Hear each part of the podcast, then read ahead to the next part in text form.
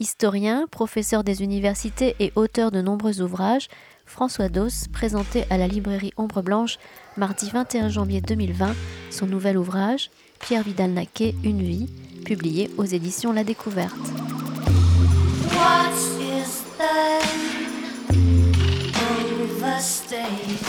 Bonjour à toutes et à tous, nous sommes absolument ravis d'accueillir François Dos euh, une fois de plus, dire ici à Ombre Blanche et de remercier Ombre Blanche de, nous accueillir euh, une fois de plus, j'allais dire Isabelle et moi, puisque c'est un peu une reconstitution de Ligue dissoute hein, euh, qui s'opère à chaque fois avec le même plaisir euh, depuis maintenant à peu près cinq ans hein, que nous travaillons ensemble.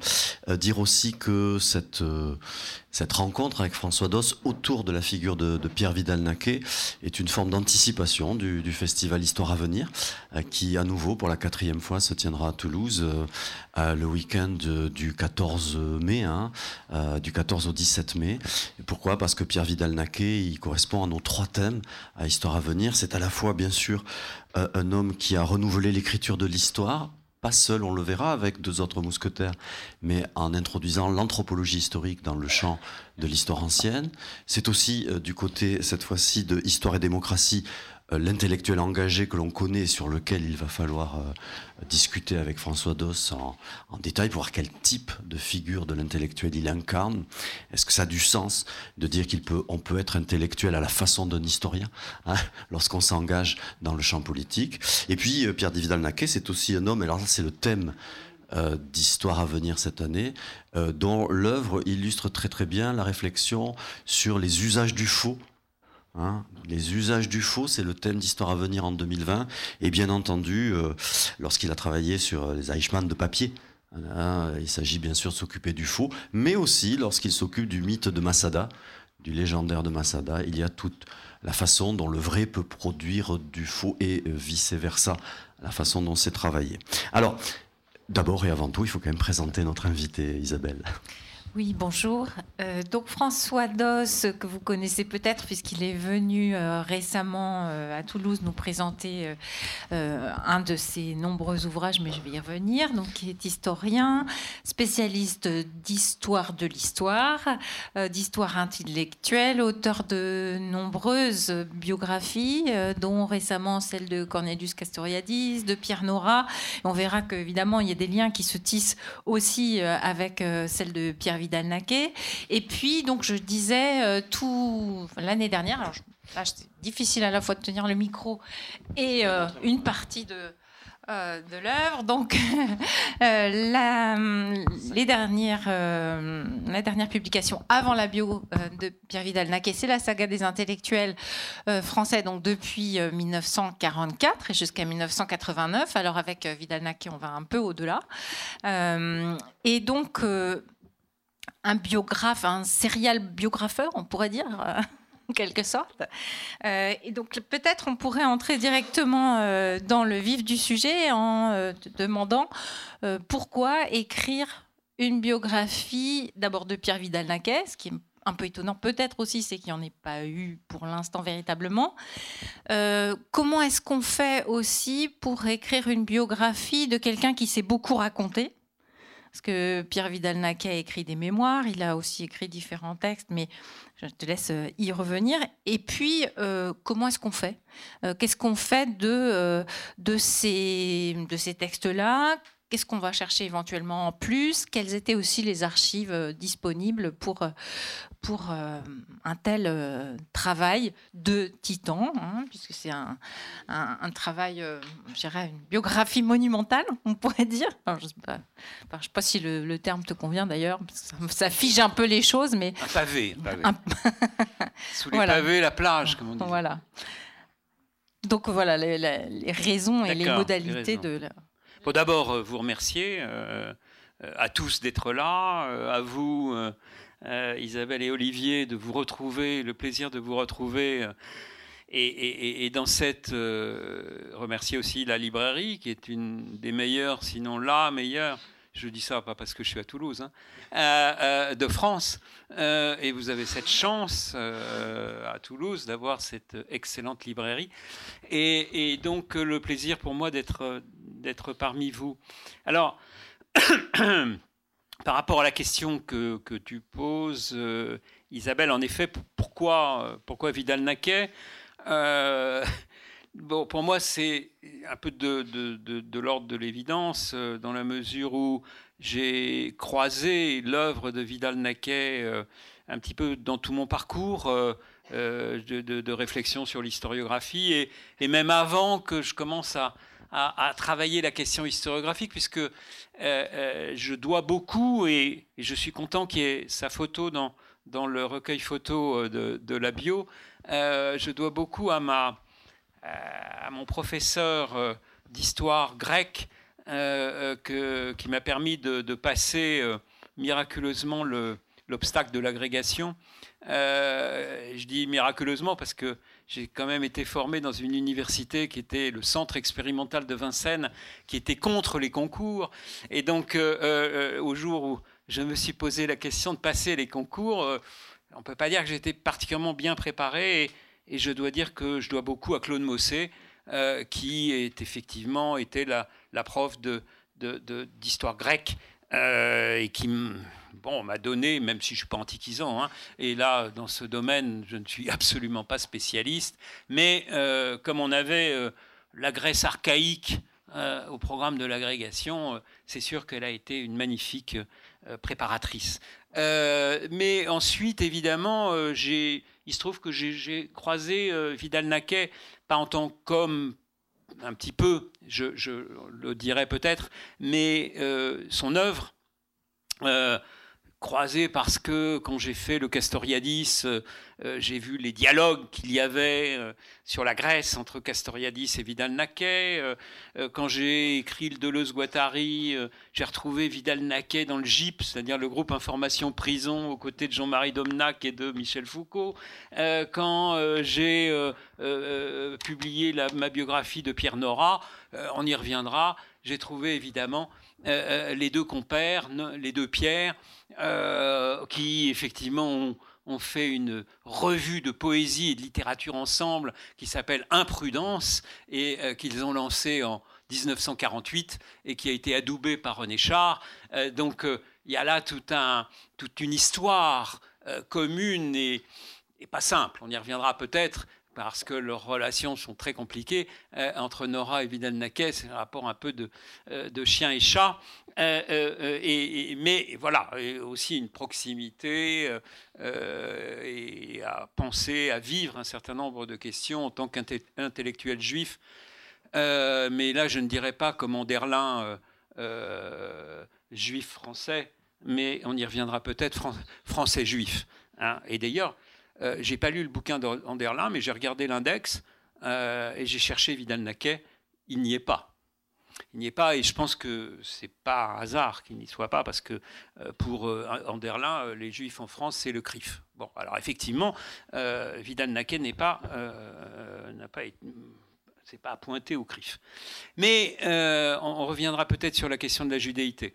Mais euh, sur le, type de, travail que euh, j'ai pu faire là, euh, j'ai été amplement facilité dans la réalisation de cette biographie parce que, eh bien, Vidal-Naquet s'auto-archivait. Alors, il y avait effectivement, comme tu dis, Isabelle, ses mémoires puisqu'on avait j'avais déjà, et effectivement c'est un texte qui pour moi a été un livre de chevet pendant longtemps, sont ces deux volumes de, ses mémoires où euh, il s'est déjà raconté. Donc euh, il y avait déjà, bon, mais c'était son regard sur lui-même. Après, moi j'aime bien euh, croiser les regards et donc euh, effectivement voir les regards des autres sur lui-même, euh, les effets qu'il a eus, euh, les milieux qu'il a traversés et comment les autres ont vu, ont perçu son, action, son comportement, son œuvre. Et donc je pense que pouvoir avoir pu apporter là des choses. Et puis quand, quand, il quand il a écrit son autobiographie très longue, euh, il n'a pas écumé toutes ses archives. Or, effectivement, là, euh, j'ai bénéficié de ces archives extrêmement abondantes qui sont à l'école des hautes études et qui sont classées. Hein, la correspondance est classée, elle est très abondante, par dossier. Vous avez, on y reviendra peut-être, mais sur, sur l'affaire Tangor, il y a au moins 10 à 15 cartons énormes. Bon, donc voilà, j'avais, et comme il gardait tout, absolument, euh, dès qu'il y avait les mentions de son nom, euh, d'une cause, etc., euh, c'était, c'est là, dans les archives. Donc, j'avais là un matériau absolument énorme, ce dont, je, évidemment, en tant que travaillant sur une biographie, je me suis réjoui de cela parce que j'ai commencé à, pour ma première biographie euh, dans une situation de handicap absolu, puisque ma première biographie a été consacrée à Paul Ricoeur euh, en 1997. Et euh, Ricoeur, je ne le connaissais pas, j'avais absolument envie de travailler sur lui. Et me manifestant à lui, il m'avait dit, bon, je ne vois pas d'inconvénient, mais laissez-moi tranquille. Hein. donc, donc vous n'aurez pas ni mes archives, ni d'entretien, etc. Je l'ai connu après. Mais euh, donc j'étais coupé de toute archive hein, quand j'ai fait ma, bio qui était encore plus volumineuse euh, de, de, Paul Ricoeur. Euh, et, donc j'ai dû, alors ça c'est un peu ce qui caractérise aussi mon travail, j'ai dû compenser par une espèce d'inflation, de pléthore d'archives orales. où je suis allé solliciter des témoins, des proches et des lointains. Euh, et alors j'ai gardé cela pour toutes mes biographies parce que je juge que c'est euh, extrêmement euh, riche, les témoignages. effectivement ils disent des choses qu'on ne trouve pas dans l'écrit et, et, donc là aussi pour Vidal Naquet j'ai peut-être moins que pour euh, Ricard, mais j'ai vu une centaine de personnes quand même. Euh, donc euh, c'est évidemment là aussi un gros travail de, d'enquête orale auprès de, du travail de, d'enquête archivistique. évidemment, pour travailler sur les archives, il faut les autorisations ad hoc, et je me suis adressé à son épouse. Geneviève, qui, était, qui m'a donné l'autorisation de la consultation des archives, et malheureusement, elle a, elle a disparu dans l'été qui a suivi, donc euh, je n'ai pas pu recueillir son, témoignage. Elle devait être évidemment la première témoin euh, sur la vie de son mari. Peut-être juste une toute petite, euh, un petit complément. tu as donc beaucoup, beaucoup de témoignages, beaucoup de lettres aussi, correspondance abondante, mm. et tu dis donc qu'il s'agit aussi de trier. Et moi, je me posais la question de la limite de ce qu'on peut dire ou ne pas dire, parce que tu dis euh, qu'il y a beaucoup de choses qu'on t'a dites qu'il n'avait pas raconté lui, mais voilà, où te fixes-tu euh, la limite de ce qui est, euh, de ce qu'on peut garder ou pas, de ce qui peut se dire ou pas? Oui, alors derrière ta question, il y a effectivement euh, une critique du naïveté qu'on peut avoir en pensant que l'archive avec un grand A euh, est donnée et puis qu'on en a communication. Non, évidemment, là, euh, je crois que je préfère le terme effectivement d'archivation que je reprends à Ricoeur pour bien spécifier que, que l'archive, elle tombe pas comme ça du ciel et, elle est classée. Et il y a derrière quelqu'un qui euh, derrière ce classement. Et puis, non seulement elle est classée, mais elle est triée. et donc, évidemment, euh, euh, je n'avais pas tout. J'ai dit qu'elle était extrêmement abondante, c'est sûr, révélant des tas de choses. mais il y a une part, et je suis bien conscient, qui m'a échappé, parce qu'il il est évident qu'il y a eu un tri initial avant communication à l'école des hautes études de, ces dites archives, euh, c'est sûr. Après, le travail du biographe, euh, et là, la deuxième partie de ta question euh, pose un problème déontologique. Qu'est-ce qu'un biographe peut dire ou ne peut pas dire? Jusqu'où peut-il aller dans la sphère de l'intime, dans la sphère de mise en transparence de l'autre? Euh, qu'est-ce qui est obscène au sens de doit pas occuper la scène euh, euh, Eh bien, là, là c'est des questions qui sont effectivement problématiques, qui sont pas évidentes, qui touchent le moment de l'écriture de la biographie, l'existence du biographé euh, là qui n'est plus là, mais qui a des ayants droit, euh, des enfants, et, donc là, oui, c'est sûr que le biographe marche sur des œufs. davantage quand il est dans une histoire du temps présent, mmh. davantage que quand il est médiéviste, où là, hein, l'intégration dans l'intime va moins remuer. Et, et là, effectivement, les témoignages sont une richesse qu'a l'historien du temps présent. Euh, et c'est en même temps, pour reprendre le titre d'un livre de Marc Ferraud, une histoire sous surveillance. C'est-à-dire c'est une histoire sous surveillance des témoins.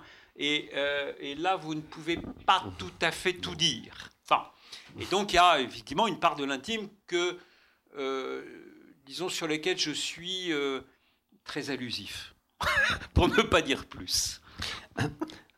Oui, alors, euh, et, d'ailleurs, une, pratique, en tant qu'auteur, que biographe, que tu as habituellement, c'est de ne, de ne pas avoir de lecture préalable. Euh, c'était facile avec Nora, ça l'était peut-être moins dans ce cas-là? Euh, C'était facile de ne pas avoir de lecture préalable, c'était pas facile avec, avec. Ça a été rendu facile par la grandeur, je dirais, de, Pierre Nora. Mmh. Euh, mais c'était pas si facile, et pour lui et pour moi, parce que euh, quand j'ai fait ma biographie de Nora, l'essentiel de mes archives, c'était euh, les archives Gallimard. Donc, il m'autorisait à les consulter, mais tout en me disant, écoutez, qu'est-ce que va dire Antoine Gallimard hein, de l'utilisation d'archives? Et là, c'est vrai que d'ouvrir les dossiers d'auteurs, mmh. j'avais accès à des informations euh, pécuniaire, par exemple, ou autre, euh, bon, qu'il était difficile de, de, mettre sur la place publique. Donc, euh, c'était pas si facile. La grandeur de Nora, ça a été de me. De, de, alors que je lui disais que j'allais lui soumettre le mm. manuscrit, ça a été au bout de course de me dire écoutez, non, pour vous et pour moi, le mieux c'est que je ne vois rien. que je ne découvre pas votre manuscrit avant publication. Euh, ce qui était euh, un beau geste parce que euh, effectivement j'aurais pu transgresser la ligne jaune plusieurs reprises. alors pour oui pour pour Vidal Naquet j'ai accédé à la demande. Il a trois trois fils.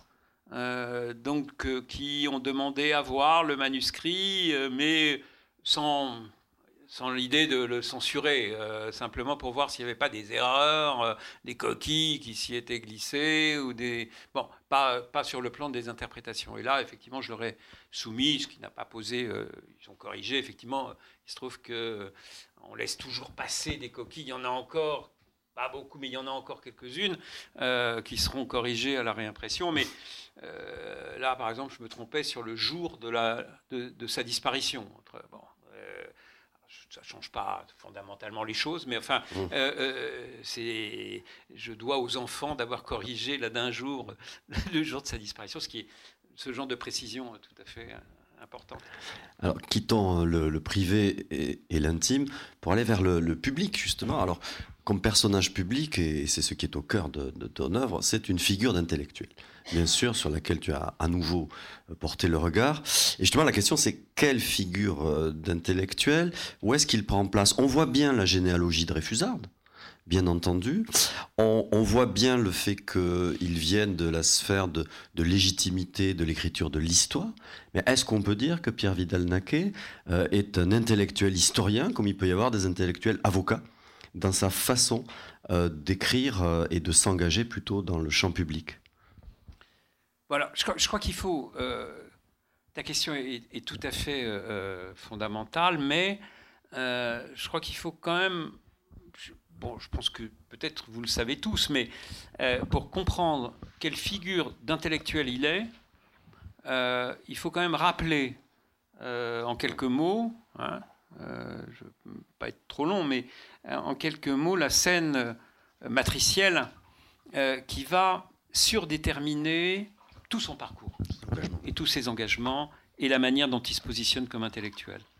Et la scène matricielle, il a euh, donc il, est dans une famille euh, de, euh, de la bonne bourgeoisie française, juive, askénaze, totalement assimilée. hein, pour lesquels euh, voilà, leur patrie, c'est la France, et c'est la France avant tout. Et pourquoi c'est la France?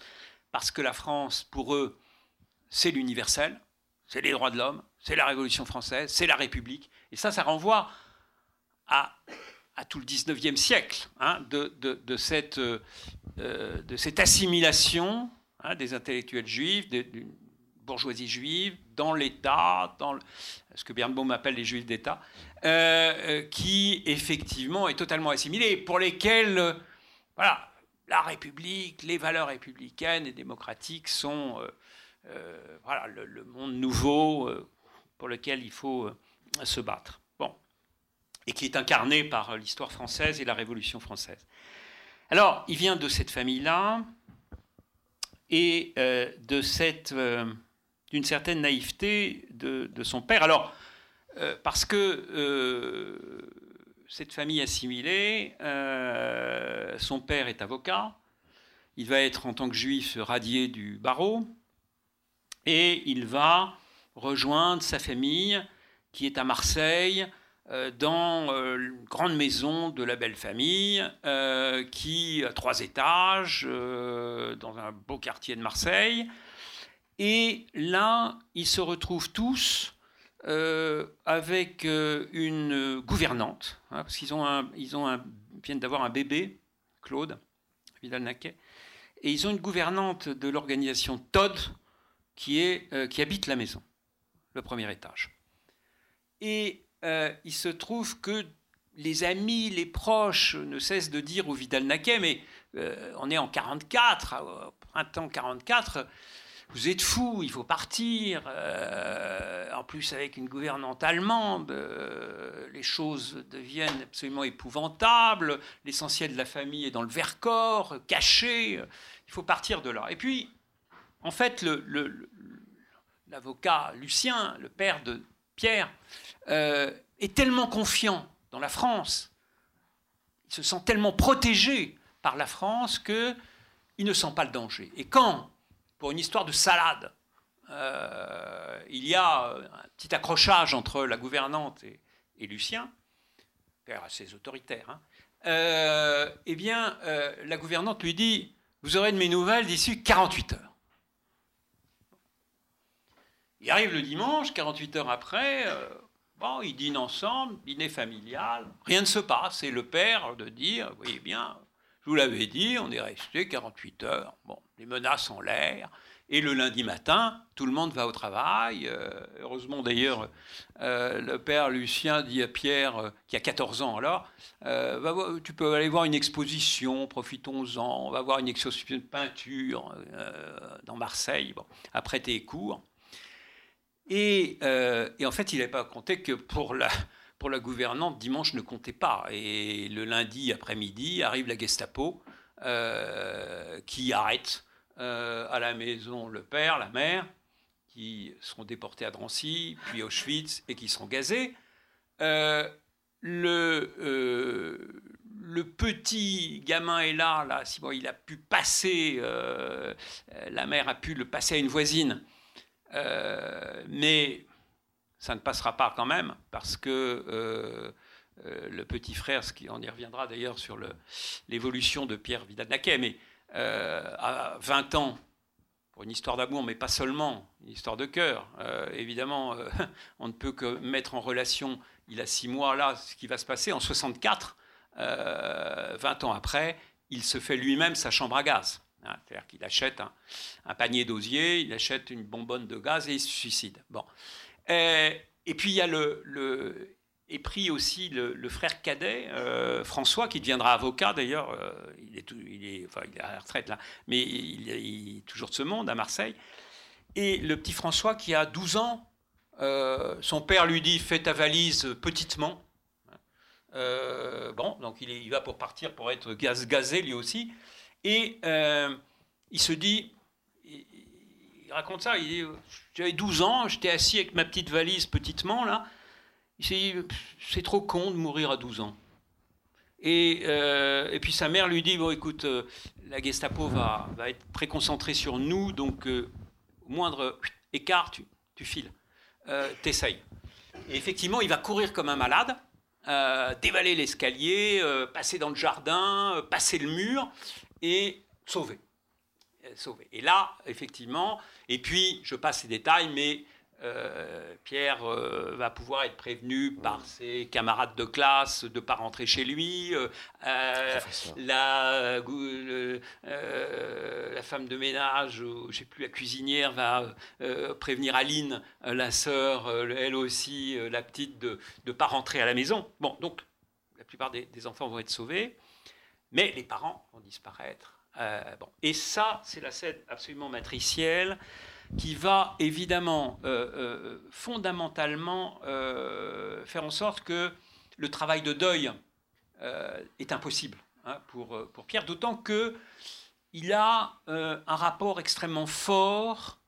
ça, c'est mon hypothèse. Je ne veux pas jouer les psychanalystes de bazar, mais à son père. C'est-à-dire que bon, c'est comme tous ces, ces, Français juifs assimilés, c'est-à-dire qu'ils ont une réputation d'être des bêtes à concours. Et euh, il faut qu'il soit premier, il faut qu'il soit excellent. Et il est premier, et il est excellent, et il est premier partout. Hein. Euh, son frère m'a dit, François, qui, est deux ans de moins, euh, moi, les, notre père nous battait quand on avait de, mauvais résultats. Jamais Pierre, parce qu'il avait toujours des bons. Moi, je n'avais que de bonnes notes, donc je recevais des raclés.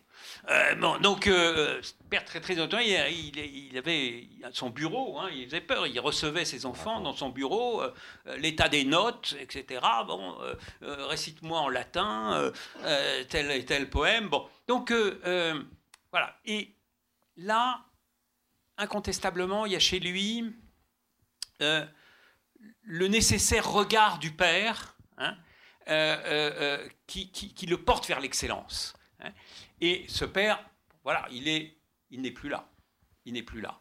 Et, et puis la mère, très importante aussi, et, il dira d'ailleurs que à la limite son père, bon, qui, a résisté, qui a eu des actions de résistance, bon, il, a, il est mort dans un combat et, ça peut s'expliquer, mais que sa mère soit morte, c'est encore plus inexplicable et encore plus intolérable. Bon. Donc, euh, euh, il vit avec ça et, une certaine anxiété qui fait que, d'ailleurs, dans son comportement, d'une certaine manière, il est resté gamin, c'est-à-dire qu'il n'a pas grandi. Euh, il n'a pas grandi et, ça me fait penser à ce que m'a dit d'ailleurs Patrice Laureau à, propos du livre Le tambour. Euh, euh, de, le, tambour où vous avez ce, gamin euh, qui ne parle plus, ne grandit plus, mais quand il crie, hop, des vitres éclatent, etc. Et, et, parce que justement, pendant le totalitarisme, il peut plus grandir.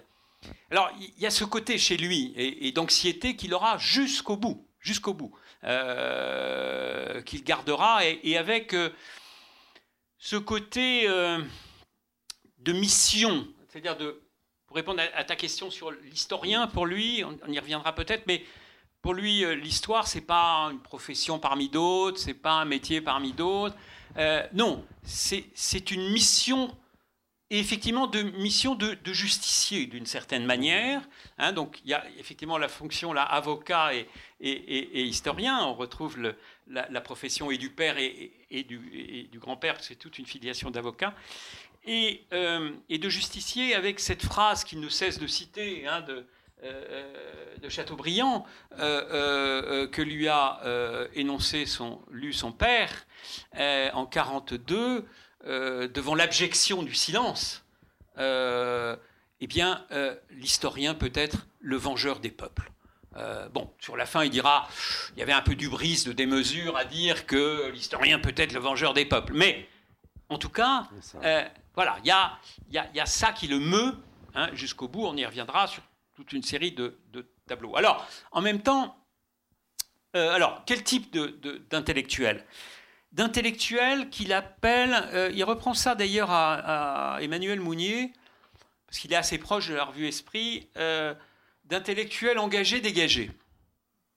Et il y a l'aspect chez lui double, toujours, en tension, toujours en tension. Hein. Il dira d'ailleurs qu'il euh, il faut être, c'est un propos de Montaigne, gibelin chez les guelfes et guelfes chez les gibelins.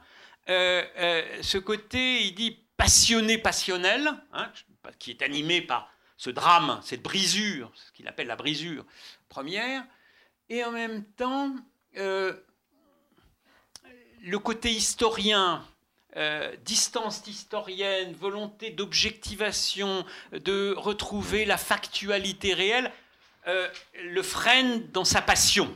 Hein, et, donc, heureusement qu'il a, il a un frein, parce que on va voir que de temps en temps ça dérape.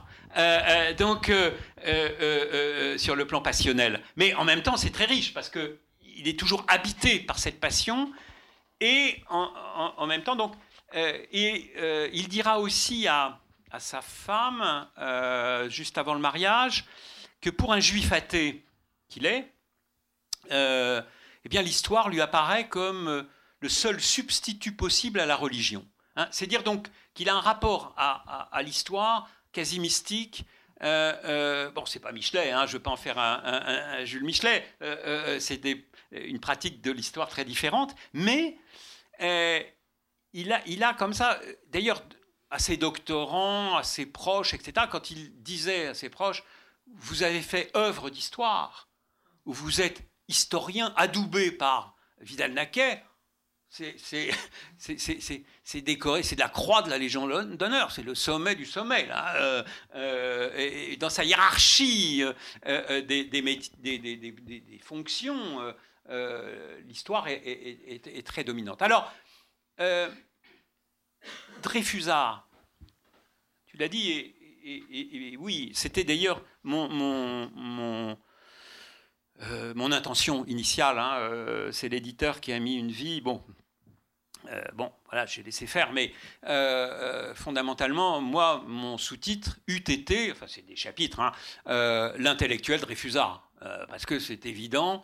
euh, qu'il euh, euh, est là en continuité avec une certaine posture de l'intellectuel, qui n'est pas l'intellectuel sartrien universel, qui n'est pas l'intellectuel spécifique foucaldien, qui n'est pas l'intellectuel deleuzien, qui est l'intellectuel Dreyfusard. Et là, il y a toute une filiation, hein, c'est-à-dire que la famille Naquet a beaucoup œuvré dans l'affaire Dreyfus. Hein, donc là, il se revendique d'une histoire qui est un récit de filiation euh, euh, familiale, qui l'ancre dans l'affaire dans Dreyfus.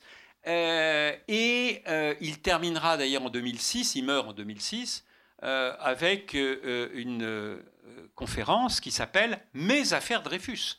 C'est-à-dire que pour lui, chacun de ses engagements est de l'ordre de l'affaire Dreyfus. Il faut faire valoir la vérité, il faut faire valoir euh, euh, euh, la justice. Hein, on y reviendra sur les causes qu'il a traversées, mais c'est des thématiques que vous retrouvez tout au long de sa vie et quelles que soient les périodes. Hein. La vérité et la justice, et c'est et, d'ailleurs il l'a défini dans le dans c'est une définition typologique un peu réductrice, mais euh, mais éclairante sur Vidal-Naquet lui-même. Euh, il l'a euh, défini à propos de, la guerre d'Algérie. Sur la guerre d'Algérie, il a dit il y a, trois formes d'engagement contre la guerre d'Algérie, hein, par rapport à ceux qui se sont battus contre la guerre d'Algérie. il y a l'engagement bolchevique, hein, celui par exemple de son amie, sa grande amie Madeleine Rébériou, bon, qui était au Parti communiste. Bon, il y a l'engagement euh, tiers-mondiste, anticolonialiste, l'engagement un peu de Sartre, hein, qui dénonce dès 1945 le système colonial hein, dans les temps modernes. Et puis il y a l'engagement de Réfusard.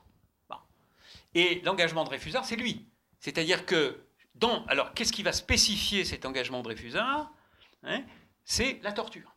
Mmh. L'engagement moral, éthique contre la pratique de la torture. Et là encore, on y reviendra peut-être, mais euh, la torture en toute situation quelle que soit la cause. Parce que euh, là, effectivement, il ne défendra aucune forme de torture. Et là, ça le renvoie encore à la scène matricielle que je vous ai dit, parce que euh, son père, avant d'être gazé, a été torturé. Et il l'a su. Oui, alors tu as déjà un petit peu abordé certains de ces combats ou de ces, certaines de ces facettes. Il y en a en gros trois euh, principales dans, le livre. On pourrait résumer de manière un peu schématique avec Pierre Vidal-Naquet l'Algérien, Pierre Vidal-Naquet le Grec, Pierre Vidal-Naquet le Juif, mm. en gros. Donc le le premier engagement, véritablement, c'est dans le cadre de la, de la guerre d'Algérie. Tu l'as déjà un petit peu évoqué, contre la torture.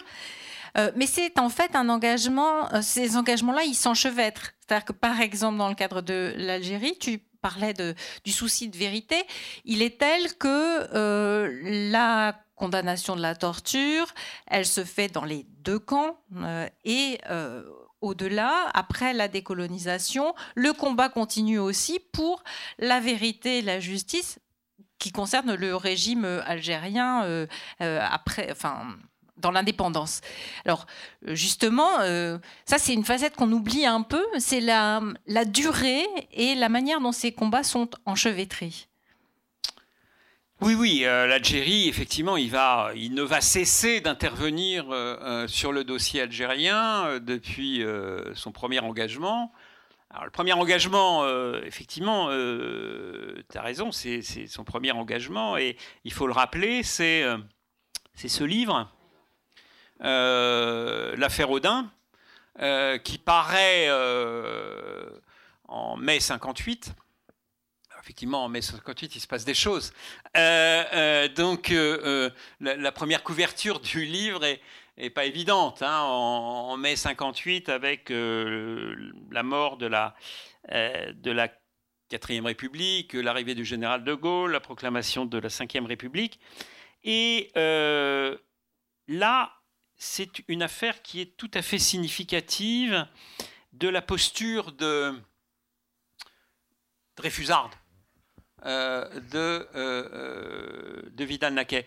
Il est alors jeune assistant d'histoire grecque auprès d'un ponte de l'histoire grecque qui est Von Elfenter à l'université de Caen. Et euh, il découvre en lisant Le Monde, euh, il a un rapport euh, particulier au Monde, on y reviendra peut-être, il, lit dans Le Monde la, lettre de Josette Audin, qui dit voilà, j'ai pas de nouvelles de mon mari et l'armée prétend que mon mari s'est évadé. Bon, curieux parce qu'on a des enfants, je vois mal mon mari s'évader et ne pas avoir de nouvelles. Donc, curieux. Bon.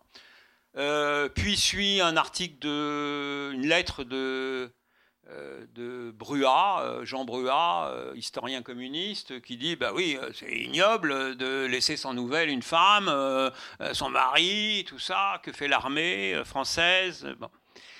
Et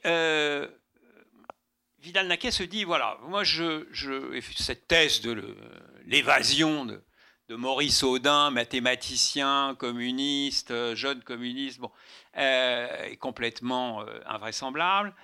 Et je peux aider Josette Audin à, justement à découvrir la vérité. Et il lui écrit et lui dit bon, voilà. et c'est là où il fait valoir justement cette, à la fois cette posture d'intellectuel Dreyfusard et d'historien, d'historien animé par la question de la vérité et de la preuve. Et il lui dit, je peux vous être utile, je, viens d'avoir l'agrégation. Euh, euh, j'ai une compétence, un savoir-faire, je agrégé d'histoire, c'est pas pour se vanter d'être agrégé, mais voilà, il se dit, mon savoir-faire d'agrégé d'histoire, je vais le mettre au service de Josette Audin, qui dit oui, et il euh, va mener une enquête extrêmement minutieuse sur euh, sur cette affaire et sur la thèse, pour démonter la thèse de l'armée, qui consiste à dire, voilà, on était en jeep, euh, on est allé d'Elbiar à tel endroit, et puis le type, il est parti. Euh, bon, il était torturé, il n'arrivait pas à marcher, donc on ne sait pas comment il a pu courir, mais voilà, donc c'était complètement invraisemblable. Et, et, il démonte ça donc minutieusement, en voyant le temps de parcours, avec des plans, etc sur un plan extrêmement factuel, précis de, de la méthode, enfin la, plus classique en histoire, qui est celle de l'école méthodique du 19e siècle, hein, de la critique interne et externe des sources. Bon. Et, euh, et puis, euh, il dit à, son ami Jérôme Lindon, euh, qui dirige les éditions de minuit. Il bon, on va faire une petite plaquette, etc. Et Jérôme Lindon lui dit non, il faut faire un livre. Il faut faire un livre. Et lui n'avait jamais fait de livre. Et donc, il semble d'ailleurs que, d'après mon enquête, ce livre ait été pour beaucoup écrit par Jérôme Lindon. parce qu'en fait, une fois que François Gèze à la découverte a republié toute une série de choses publiées par les éditions de minuit. Euh, Lindon a refusé de publier à la découverte ce livre euh, parce que c'était un peu le sien.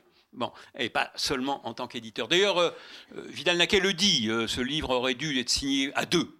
Bon, et donc voilà, ce, il mène l'enquête. Et alors, il est très intéressant de noter là dans la correspondance entre Josette Audin et Vidal-Naquet que euh, c'est là où on, est dans l'intellectuel Dreyfusard.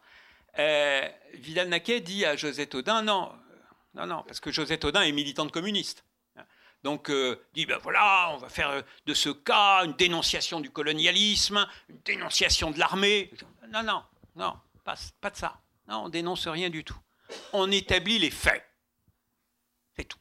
On sera efficace qu'à partir du moment où on, on, découvre la vérité, comme dans l'affaire Dreyfus. Et effectivement, il arrive et il, lui dit, mais voilà, vous allez surtout me raconter ce que vous savez. Une fois, deux fois, trois fois, quatre fois, dix fois s'il le faut. Pour être au plus près de la factualité de l'événement. Et on va en faire un livre qui ne sera pas un livre idéologique, qui ne sera pas un livre de parti pris politique sur le colonialisme, qui sera un livre sur comment, effectivement, on a monté euh, euh, une scène fausse, hein, comment on dénonce là un faux, euh, l'évasion, la scène de l'évasion, et comment, effectivement, votre mari a été proprement assassiné par l'armée française.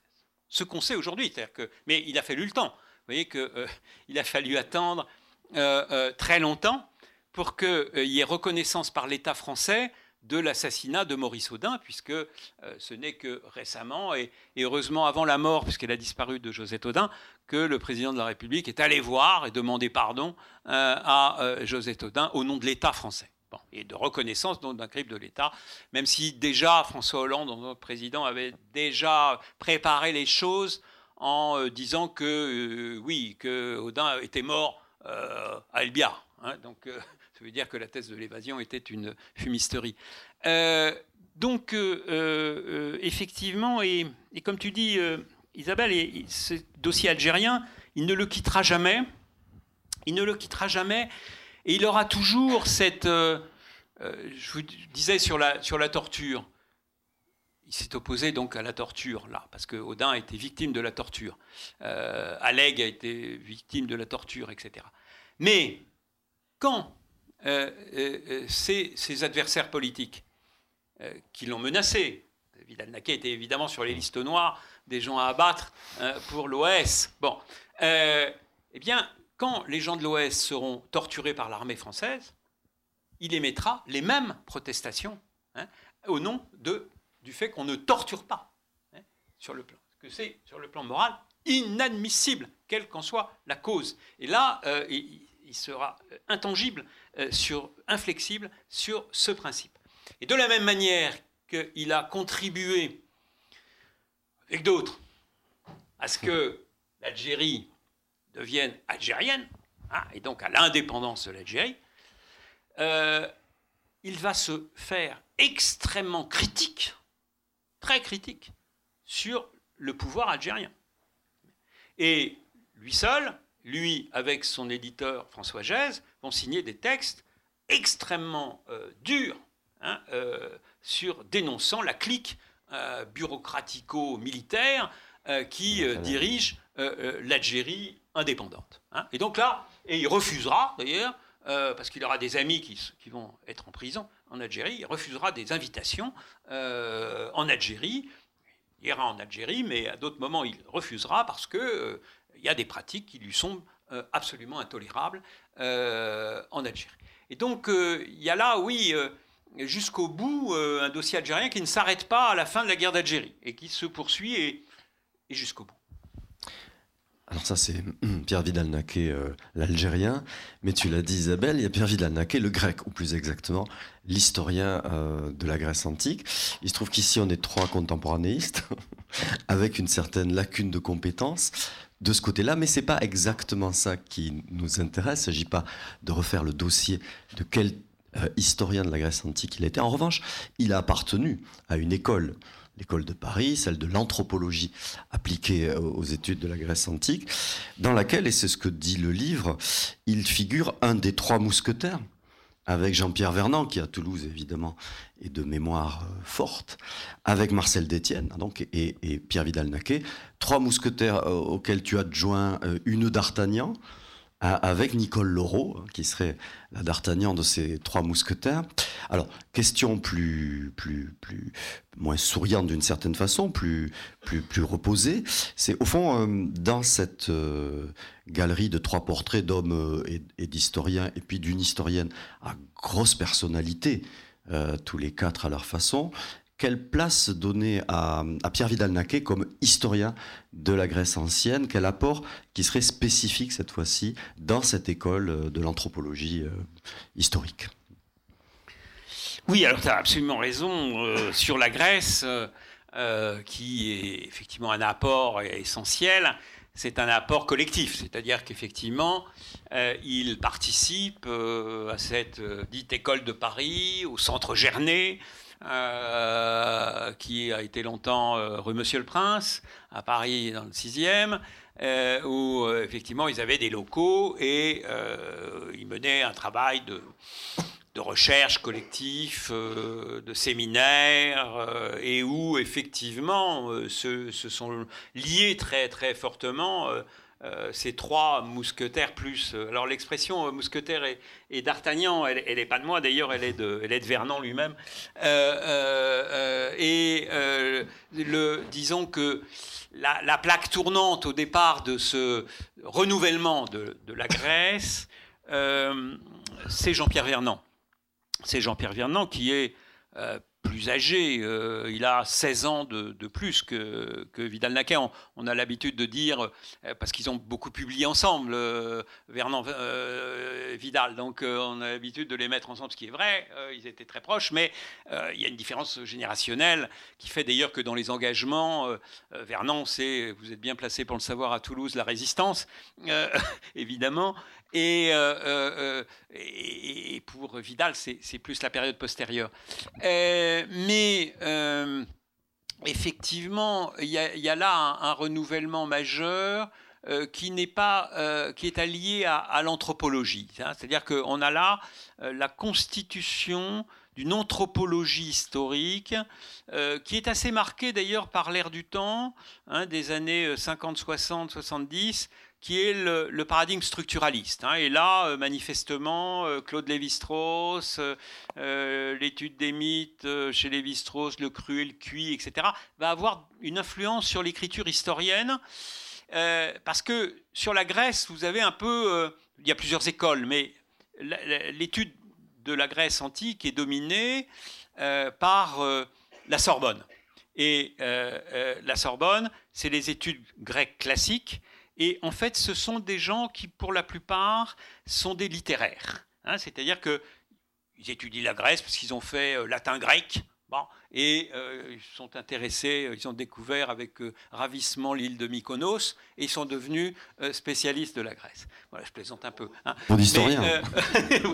Mais, là, vous avez une autre, un autre enracinement avec le, le centre Gernet, puisque euh, ça lui est reproché par certains, mais Vernon est philosophe. Ah, il vient de la philosophie. Bon. Il vient de la philosophie. Il a pour maître euh, Gernet, hein, d'où le nom d'ailleurs du centre Gernet. Euh, il a pour autre maître Ignace Meyerson, fondamental pour lui, la psychologie historique chez Meyerson, avec d'ailleurs des points qui ne sont pas tous positifs, puisque Meyerson est très allergique à la psychanalyse. Hein. J'ai appris d'ailleurs que euh, dans mon enquête que euh, Meyerson, qui a pourtant traduit euh, un livre de Freud, quand il recevait dans son journal de psychologie historique des, livres de psychanalyse, il les renvoyait à l'éditeur. c'est-à-dire, de la main. Et, et, on retrouve ça un peu chez Vernon parce qu'il il va y avoir une polémique sur Oedipe euh, assez, assez forte avec les, les, psychanalystes. Et euh, euh, là, Vernon va, va croiser, le, croiser, le fer au nom de l'anthropologie historique, de la contextualisation par rapport à, aux thématisations de Freud et, et, des Freudiens sur la question. bon, et manifestement, alors un moment euh, bon, il y a les, études de, Vernon sur euh, Hermès, Estia, les, trucs, les binaires, euh, les logiques binaires de, l'espace de, dedans, dehors, etc., qui va déployer pour comprendre cette Grèce et, comprendre cette Grèce, l'homme grec en tant que tel. C'est-à-dire que l'idée de ce centre Gernet, c'est de voir la singularité grecque et non pas seulement le berceau d'enfance de notre modernité dans lequel on, va, on est devenu adulte et eux étaient des enfants. Euh, euh, euh, voilà, il y, a une singularité là, une invention grecque. On retrouve d'ailleurs la même thématique chez un Castoriadis, hein, l'invention de la démocratie. c'est pourquoi cette invention? Mais non, il y a là quelque chose totalement innovant, un imaginaire social historique, pour employer une catégorie castoriadienne, pour expliquer le, pourquoi de cette rupture. Et, donc d'interroger l'homme grec dans ses croyances ou non-croyances, dans ses mythes, dans ses... voilà. Alors, Vidal Naquet va être très imprégné par cela. Il va, euh, va d'ailleurs, euh, là encore, c'est un effet de la guerre d'un nouage par rapport à la guerre d'Algérie, puisqu'il va être un des signataires, du fameux manifeste des 121. il, va être suspendu avec traitement quand même de son poste de camp. Et, ça va lui permettre d'assister régulièrement au séminaire de Vernon. Et, là, va se nouer entre eux. bon. Et alors, nouer entre eux, euh, alors que Vernon vient de la philosophie, euh, euh, pour Vernon, il le dira souvent, le vrai historien, c'est Vidal.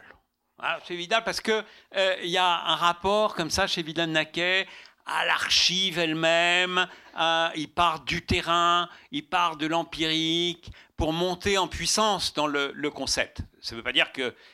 alors que la démarche de, Vernon est plutôt contraire, elle, part de la philo et puis il, prend des exemples euh, euh, sur le terrain.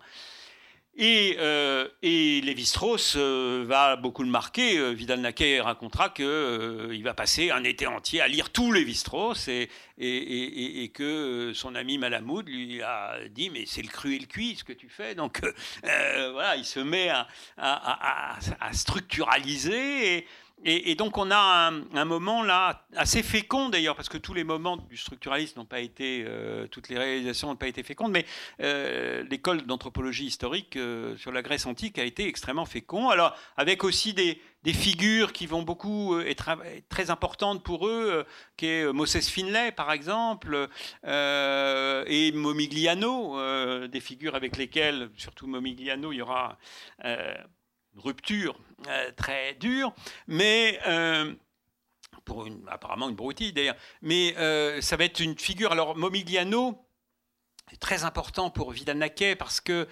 c'est un grand historien juif italien qui enseigne aussi aux États-Unis, etc. Et, et, Momigliano a beaucoup apporté sur le plan, sur un plan qui aujourd'hui est est intégré dans nos considérations en histoire, mais, mais qui à l'époque ne l'était pas encore, qui est l'historiographie, histoire de l'histoire, histoire de l'écriture de l'histoire. Et, euh, et, donc là aussi, c'est un apport absolument majeur.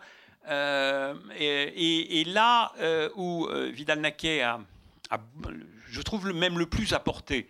Il a apporté dans la connaissance de la Grèce, euh, évidemment. Euh, euh, il a été sensible là aussi sur la Grèce à, à tous les exclus, les muets de l'histoire. Il correspond aussi à cette sensibilité d'époque de l'historiographie, de justement d'aller voir sous les, héros de l'histoire les, vaincus de l'histoire ou ceux qui sont exploités par ces vainqueurs euh, les esclaves, les métèques, euh, les marginaux, les femmes euh, qui n'avaient pas droit à la parole dans la cité. Donc voilà, il va ouvrir à, tout ça. Cette société euh, grecque, c'est pas seulement celle des citoyens ayant droit de vote et dirigeants, mais c'est aussi toutes ces marges, hein, ces marges qu'il va exploiter, notamment dans ce texte tout à fait fondamental qu'est le Chasseur noir, qui sera le livre sans doute qui pour lui est le plus important.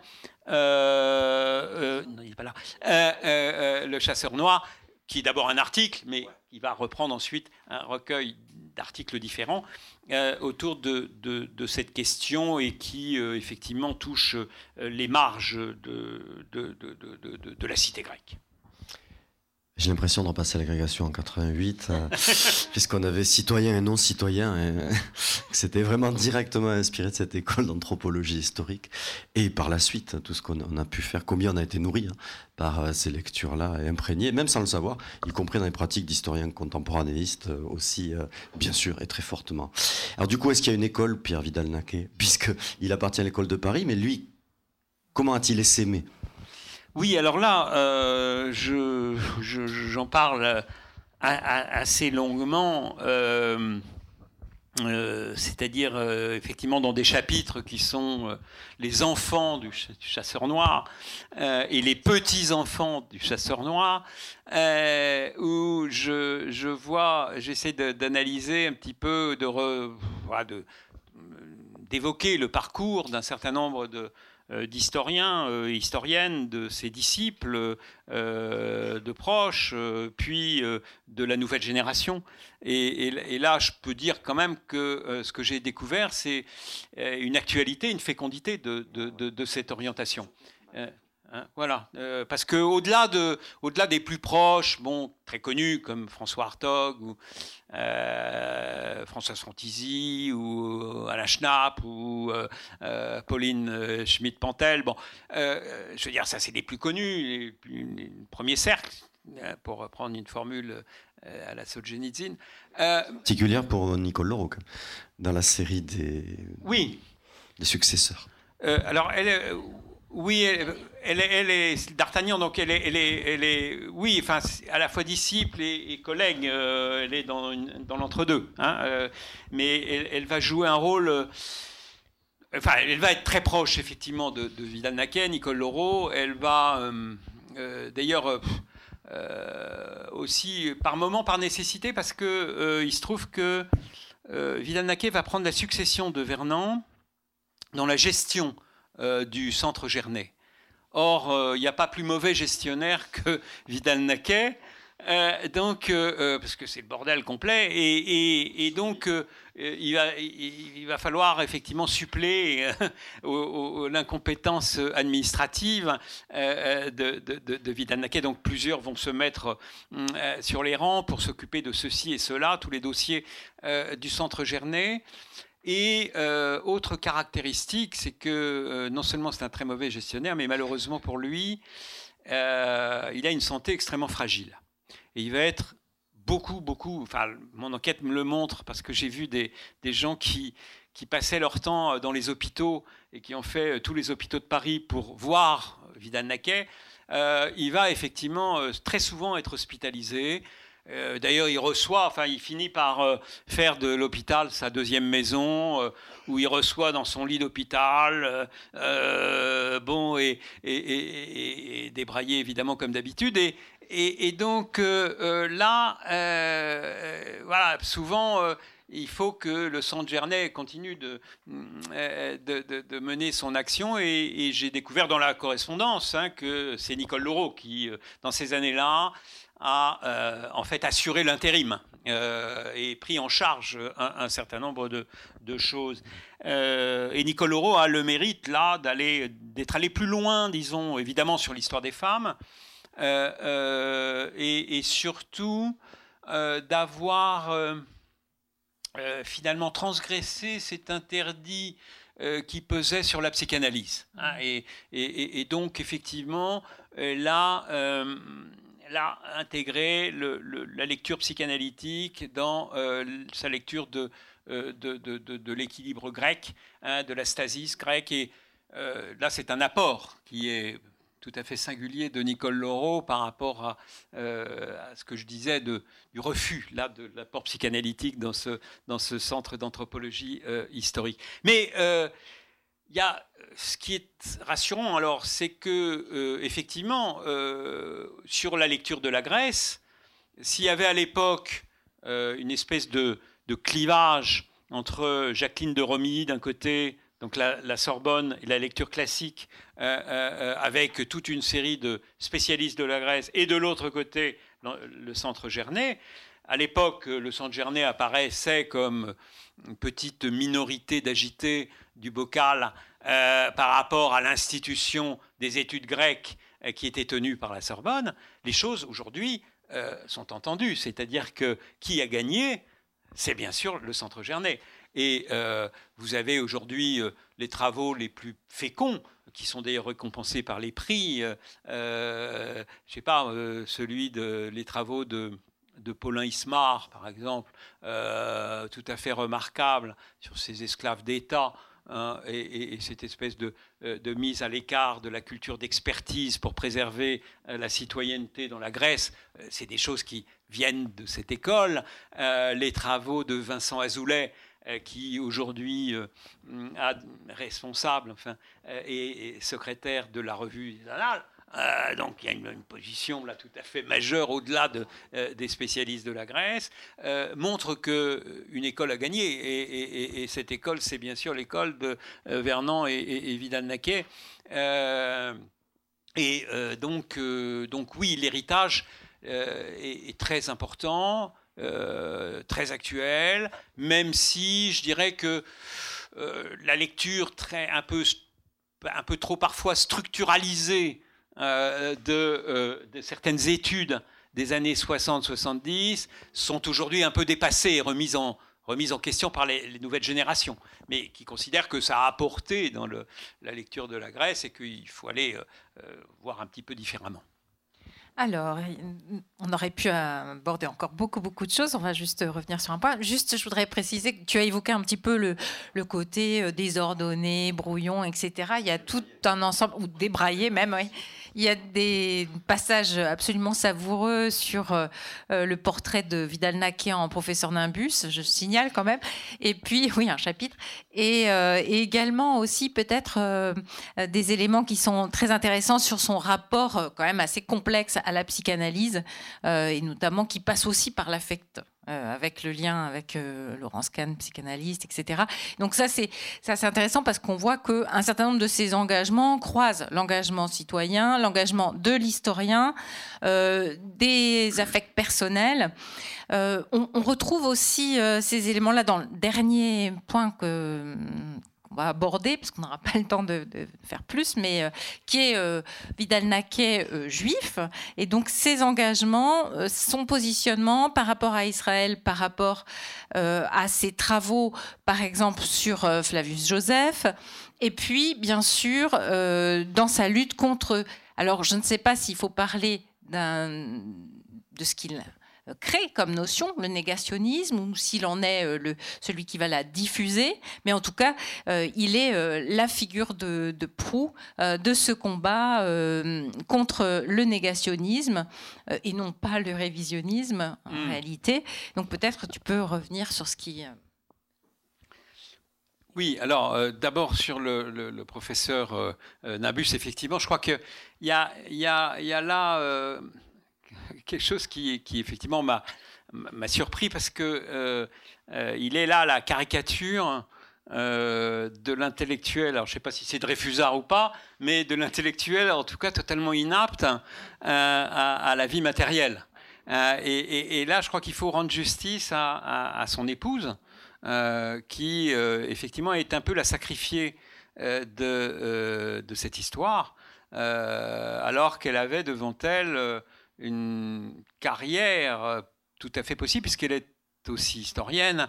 Euh, elle a eu la malchance euh, de, en passant le concours d'école normale sup, elle a échoué une première fois, mais la deuxième fois, elle était dernière ex aequo. Et bon, elle pouvait s'attendre à ce que les deux dernières ex aequo soient intronisées. Eh bien, ils ont supprimé un poste. Et donc, elle s'est trouvée première recalée ex aequo. Et donc, elle a dû abandonner. Et, je veux dire que les échecs, Pierre Vidal-Naquet en a connu aussi, puisque son grand échec dans sa vie, il en pleurait encore à la fin de sa vie, c'est qu'il a passé trois fois l'école normale sup et a raté trois fois. Hein. là, là, pour lui, c'était absolument impensable. Euh, donc, euh, euh, ce qui l'a pas empêché de faire une grande carrière. il y a d'ailleurs un autre historien très connu qui a échoué trois fois à l'école normale sup et qui a fait une grande carrière, et c'est son ami Pierre Nora. Bon, donc voilà. Et il se trouve que bon, elle, a fait un travail de recherche sur Jaurès. Euh, il travaillait d'ailleurs lui aussi sur l'élection, la première élection à Carmaux de, Jaurès. elle avait une carrière possible. Euh, bon, elle a été professeure, très bien, elle a été professeure en, lycée hein, d'histoire, un professeur reconnu et, apprécié par ses élèves. Mais évidemment, euh, voilà, elle s'est effacée pour la carrière de son mari. Et s'y est effacée d'autant plus que euh, que, que, Vidal Naquet, je vous disais, était euh, euh, inapte à, toutes les tâches matérielles. C'est-à-dire que il ne savait pas allumer un four, il savait pas. ses enfants m'ont raconté comment, quand leur mère a été hospitalisée, ils se sont mis à faire la cuisine, sinon ils mouraient de faim. enfin, c'est des trucs absolument, absolument invraisemblables. c'est sa femme qui montait la tente quand il campait. il alors, la, voiture, c'est alors j'ai tous les témoignages qui disent que monter avec lui en voiture, c'est euh, euh, euh, effectivement rendez-vous avec la mort. C'est-à-dire que il conduisait, ça on me l'a décrit, mais y compris ses, enfants, les amis, etc. il conduisait euh, en, discutant, alors l'intellect était toujours en tête, donc il, discutait avec, ses amis qui étaient derrière. Donc il regardait pas la route, euh, il regardait derrière. Il n'avait pas besoin de l'iPhone, hein, euh, il discutait sans regarder la route. Et heureusement, son épouse était à côté, en disant "T'as pas mis le clignotant, il y a une voiture à droite, à gauche, etc." Elle jouait le GPS. mais il paraît que ça a été, c'était absolument affolant à plusieurs reprises. parce qu'il a fait des routes difficiles il a fait la route yougoslave euh, pour aller en Grèce, qui est la route, je l'ai faite à deux chevaux, euh, c'est pas une route facile. Euh, et, son fils de me dire, mais on sortait d'une station-service, on lui dit, il y a un camion, il continue. Et le camion, il est allé dans le, dans la, dans le, quasiment dans le ravin parce qu'il continuait, lui. Et on lui dit, mais on t'a dit qu'il y avait un camion. Et il a répondu, mais je croyais que c'était une plaisanterie. non, mais des trucs euh, absolument hallucinants, euh, au point que, alors ça a parfois des effets positifs. Il y a un de ses fils, oui, c'est le dernier, euh, Vincent, qui m'a dit, mais j'ai lu comme ça tout Alexandre Dumas. il me dit, j'ai dit, ah oui, euh, oui, oui, j'étais derrière la voiture, mais euh, il fallait que je m'absorbe dans Alexandre Dumas, sinon si je regardais la route, je, mourrais de, trouille. la manière dont il, conduisait. Donc on peut faire de bons lecteurs, mais avec, en prenant un certain nombre de risques quand même. Hein. donc il y en a comme ça des anecdotes, ou alors par moment, alors c'est, dans la vie matérielle, c'était absolument terrible. Et euh, sur le plan, alors il avait aussi des, euh, alors sur le plan intellectuel, des obsessions. Euh, je disais qu'il avait un rapport au monde, au journal Le Monde, très particulier. il, il avait noué une relation d'amitié avec Robert Gauthier, qui était dans les années 50 et après le rédacteur en chef adjoint du Monde. Rapport d'amitié qui s'est noué justement sur l'affaire Audin d'ailleurs, parce que en tant que responsable du comité Audin, euh, euh Vidal Naquet a fait passer un texte au Monde. Et euh, il a, quand Gauthier lui a dit il y a deux, trois coquilles, il s'est tout de suite déplacé, il était au journal Le Monde pour voir, etc., pour corriger de lui-même les coquilles, etc. Et il en a fait quasiment une, une double fonction. Hein, je ne sais pas comment il a fait, mais il paraît qu'il lisait à une vitesse impressionnante. ça, il avait des capacités intellectuelles absolument remarquables. Donc, c'est l'époque, pour certains, vous vous en souvenez, pour les plus jeunes non, où le monde avait plusieurs éditions. Il y avait l'édition du midi, et puis il y avait l'édition du soir, fin d'après-midi. Eh bien, ce que faisait Vidal-Naquet, et tous les jours, c'était absolument invraisemblable, il achetait la première version à midi. Euh, alors là, déjà encore, l'intellectuel à côté de ses, pompes, puisque euh, il habitait rue du Cherche-Midi, il traversait la rue de Rennes. Je ne sais pas si vous imaginez la, la, circulation de la rue de Rennes. Il regardait jamais s'il y avait des voitures. Il traversait la rue. Et alors, il allait au kiosque, il achetait le monde, il revenait, il était déjà plongé dans le monde en retraversant la rue de Rennes, miraculeusement, il n'a jamais été renversé par quelque voiture que ce soit. Euh, heureusement, par moment, il y avait quand même ses doctorants, ses proches qui tiraient en fonction de la circulation de voitures. Donc il était plongé dans le monde et il, repérait les coquilles, de la première à la dernière page, les coquilles qui dans Et il téléphonait, il prenait, c'était l'époque du téléphone, savez, hein, le, 28 à Agnières, euh, euh, et donc, il, appelait la, rédaction du Monde en hurlant. Euh, comment dans le journal sérieux qui représente la France, page 40, je note une faute d'orthographe? Et donc tous les jours, il et au point que Maurice Sartre, qui à un moment arrive au monde des livres pour s'occuper de rubriquer tout ce qui se produit sur l'Antiquité, on lui a dit mais Maurice, c'est pas la peine de t'embêter avec euh, euh, hein, les broutilles, les coquilles, etc. On a un correcteur bénévole. le correcteur bénévole, c'est le Vidal Naquet qui passait sur. Alors, euh, bon, outre, outre cela, il, il, a aussi beaucoup publié dans le monde. Enfin, ça lui donnait aussi un statut par rapport au journal. C'était un peu son journal euh, dans lequel il publiait ses tribunes, euh, ses états d'âme, ses prises de position, euh, et puis aussi. C'est correctif parfois aussi, quand il s'était planté. Des recensions. C'est correctif aussi quand dans certains engagements il s'était. Ah ben oui, oui, oui, oui, oui, c'est vrai, ses erreurs. Oui, la reconnaissance de ses erreurs en, on, y reviendra euh, peut-être. Non, pas beaucoup, pas beaucoup. Euh, oui, alors euh, j'évoque alors une erreur, une, une, erreur, voilà, parce que engagement, comme vous l'avez compris, c'est quelqu'un qui est très, très impulsif, très passionné, bon, et très, très convaincu des causes qu'il défend, et très engagé d'ailleurs. Hein, ça, je, je le dis par rapport, évidemment, pour ses disciples, euh, ses doctorants, ça a été un, atout euh, fondamental, parce que c'est quelqu'un qui s'engageait comme pour ses propres combats dans, la carrière de ses, disciples. Mais il s'est trompé, enfin, beaucoup, la plupart de ses causes ont été des justes causes, on peut dire, euh, dans lesquelles il a apporté, et notamment l'affaire Rodin, mais il n'y a pas que celle-là.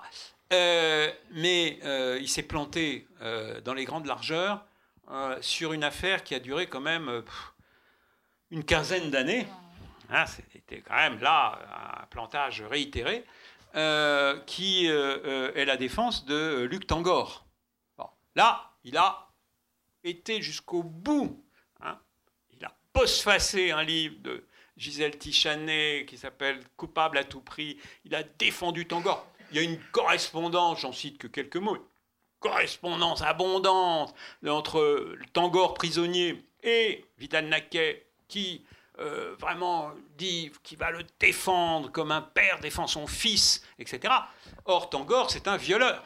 Alors, euh, évidemment, il n'a pas défendu un violeur, mais il était, il était persuadé, mais persuadé, alors que c'est un violeur et ça a été attesté, il a récidivé, etc., il était persuadé de son innocence mais vraiment tellement persuadé qu'il a remué ciel et terre. Et d'ailleurs, il a fini par obtenir, au bout de pas mal d'années, euh, par euh, Robert Badinter, euh, non, Robert Badinter était persuadé aussi de, sa culpabilité, mais une grâce présidentielle de François Mitterrand, tellement il a fait le siège de tout le monde. il y a eu une grâce présidentielle, Tangor a été libéré, hein, euh, et il a récidivé. Et il a récidivé. Et là, moi j'ai lu, et j'en ai donné des, Parce que dire récidiver, du, bon, voilà, c'est abstrait. Moi, j'ai tenu, mon éditeur était un peu réticent, mais j'ai tenu là à, ce qui est bien, parce que j'ai vu les, les dépositions des, des, filles qui ont été violées. Et il faut voir la violence que ça représente. Et là, donc, j'ai mis en grand, j'ai cité assez abondamment ces deux dépositions euh, qui, euh, effectivement, en disent long sur cette violence exercée. Et là, effectivement, il a eu l'honnêteté, difficilement faire autrement, mais euh, il a eu l'honnêteté de le reconnaître publiquement. sous le titre Nos erreurs, il a publié effectivement dans le monde le fait qu'il s'était trompé. Mais il avait dit, et pour, là encore, l'affaire Dreyfus, il avait dit l'affaire Tangor, c'est l'affaire Dreyfus de Monsieur Tout le Monde. C'est-à-dire, monsieur tout le monde peut être victime d'une injustice et Tangor est en prison alors qu'il est innocent. Non. Euh, il n'est pas innocent. Euh, et là, il s'est effectivement planté sur l'étude du dossier, où il a été pourtant bien informé, puisque le cas a été plaidé par son frère, François Vidal-Naquet, avocat à Marseille, puisque le Tangor en question était professeur de gymnastique à Marseille. Alors sur la judéité, quand même, quand même, je, ne, peux que euh, euh, euh, rapidement, effectivement, dire quelques mots, parce que c'est quelque chose de tout à fait essentiel. cette question de la judéité ne va venir que progressivement, c'est-à-dire que ce n'est que très progressivement qu'il va s'assumer en tant qu'intellectuel juif progressiste. Euh, mais dans un premier temps, je dirais dans les, au moment de la guerre d'Algérie, dans les années 50 et encore au début des années 60, ce thème de la judéité, il est encore très dans l'assimilation totalement culturelle française. Et alors, les, détonateurs sont, sont, de plusieurs ordres. Dans cette renaissance du thème de la judéité chez lui, euh, il y a en 64, je l'ai dit tout à l'heure, le suicide de son petit frère Claude, hein, qui se fait sa chambre à gaz. Ça le rappelle, le rappelle à euh, sa judéité, lui qui s'est marié avec une catholique. Hein. Euh, deuxième point, Deuxième médiation, c'est Jérôme Lindon, hein, qui euh, lui donne à, avoir une traduction du livre de Gabriel. Et euh, euh, voilà, là, il est effectivement ramené par Jérôme Lindon à la question effectivement de la tradition juive. Troisième thématique, là encore, au milieu des années 60, c'est court. Euh, programme qui se trouve euh, lié à la, période euh, hellénique et donc à l'histoire juive. Et puis bien sûr, ce qui va être le, le détonateur, et ça va valoir aussi pour Pierre Nora, c'est la guerre des six jours. C'est-à-dire que 67, on est en un moment où un certain nombre de juifs pensent que le rapport de force est très défavorable à Israël, que euh, effectivement, quand on voit les cartes à l'époque, dans la fin des années 60, on voit le petit État israélien, on voit euh, l'immensité des pays arabes, on voit euh, des dirigeants palestiniens qui étaient à l'époque Choukaïri, dont les thèmes étaient, un, la non-reconnaissance d'Israël, deux, les juifs à la mer. là, il y a eu effectivement une peur hein, d'un nouveau génocide. Euh, et, là, ça a réveillé euh, euh, voilà, le juif en lui. Et, là, Vidal, a, Vidal Naquet a, pris parti. donc on est fin mai, début juin, pour, pour Israël, pour la défense de la politique israélienne. alors, il va évidemment, des six jours, donc le rapport de force va euh, très vite se, révéler être le contraire de ce qu'on pensait au départ. Moi, je me rappelle que je crois que c'est François qui, au moment où la guerre a démarré, c'était les Arabes envahissent, voilà, c'était prêt, quoi. Bon, dans le fantasme. Bon, la réalité des choses a été tout autre que vous le savez. Et, il a très vite, dès le mois de juin, appelé l'État d'Israël à, à, ne pas humilier les vaincus et à reconnaître les droits aussi des Palestiniens. Et il s'est affirmé après cela comme, effectivement, il a adhéré à un certain nombre d'associations d'intellectuels juifs progressistes, euh, et notamment avec son ami, euh, euh, ses amis, ce couple Marianne Strass, Richard Marianne Strass et Elise Marianne Strass, qui défendent une conception diasporique de la judéité. C'est-à-dire qu'effectivement, ils s'affirment en tant que juifs, mais au niveau d'une culture à défendre, d'une diaspora, et qui est très critique par rapport à la politique israélienne. Hein. Euh, et là, euh, ce sera aussi une constante jusqu'au bout, et c'est les derniers textes qu'il a cités, trop, c'est trop, etc., euh, sont dans la condamnation, hein, guerre du Liban, etc., de la politique israélienne et dans la défense des droits des Palestiniens. Là encore, vous avez l'élément double et, et, et, le, la question de la traîtrise. Hein. et on retrouve on retrouve Flavius Joseph, hein, étude fondamentale qu'il a publiée sur euh, euh, le bon usage euh, de la traîtrise. Et, chez l'historien juif Flavius Joseph qui passe du côté romain mais écrit la guerre des juifs. Il faut absolument que nous remercions François Doss, bien sûr, chaleureusement de nous avoir permis ce dialogue. Merci beaucoup pour lui.